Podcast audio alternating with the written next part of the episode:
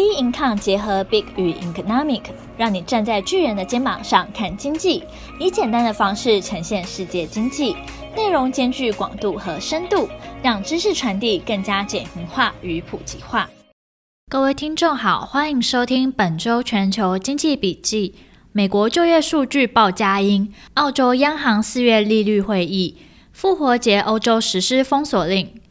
美国就业数据报佳音。四月五号，美国劳工部公布三月非农就业人数大增九十一点六万人，本来预期新增就业人数为六十五万，较二月的三十七点五万人增加了近两倍，远优于市场预期，增幅写下二零二零年八月以来最大，失业率也降至六 percent，处一年最低。从三月非农报告关键数据来看，新增非农就业九十一点六万人，预期六十四点七万人，前值自三十七点九万人上修至四十六点八万人。美国三月暂时性失业人数减少二十点三万人至两百万人，相较于去年四月高点已显著下滑，但仍远高于去年二月疫情爆发前的一百三十万人。从产业来看，休闲和餐旅业就业增加力道最强劲，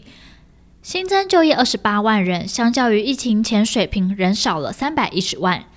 在学生重返校园之际，州与私立教育机构新增就业共计十九万人。其他产业部分，建筑业新增就业十一万，专业和商业服务新增六点六万，制造业也新增五点三万，皆创下去年九月以来最大增幅。强劲就业数据支持下，美股 S M P 五百和道琼指数双双创下历史新高。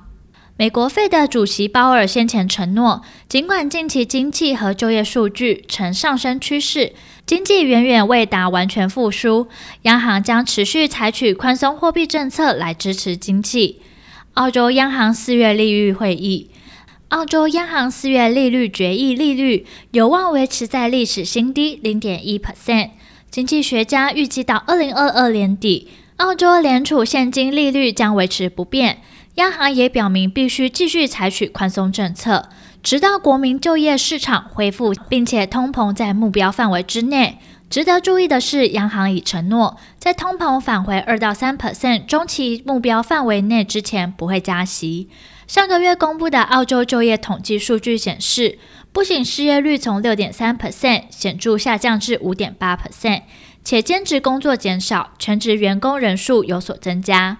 另外，澳币是对全球经济趋势特别敏感的风险货币代表，与美股也有很强的相关性。随着新冠肺炎大规模接种，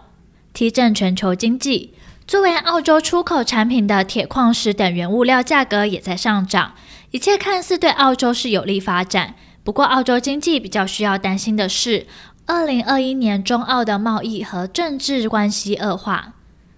复活节，欧洲实施封锁令，法国、意大利等欧洲国家在复活节前后实施封锁令。法国在复活节前，新冠肺炎新增病例急剧上升，医疗系统面临超负荷局面。政府宣布全国进入第三次封锁，该国所有学校和非关系行业的商铺将临时关闭四星期，且在十九时至清晨六时实施宵禁。四月五号，法国卫生部通报新冠肺炎疫情数据，全国累计确诊总数已超过四百八十万例，在世界各国排名第四多。卫生部当日还通报新增一百八十五人病故。法国染疫死亡总数来到九万六千六百七十八人。意大利卫生部通报，全球累计确诊总数有三百六十多万例。从去年二月疫情浮出台面以来，意大利至今累计有十一万一千零三十人染疫丧命。这项数据在欧洲各国排名第二多。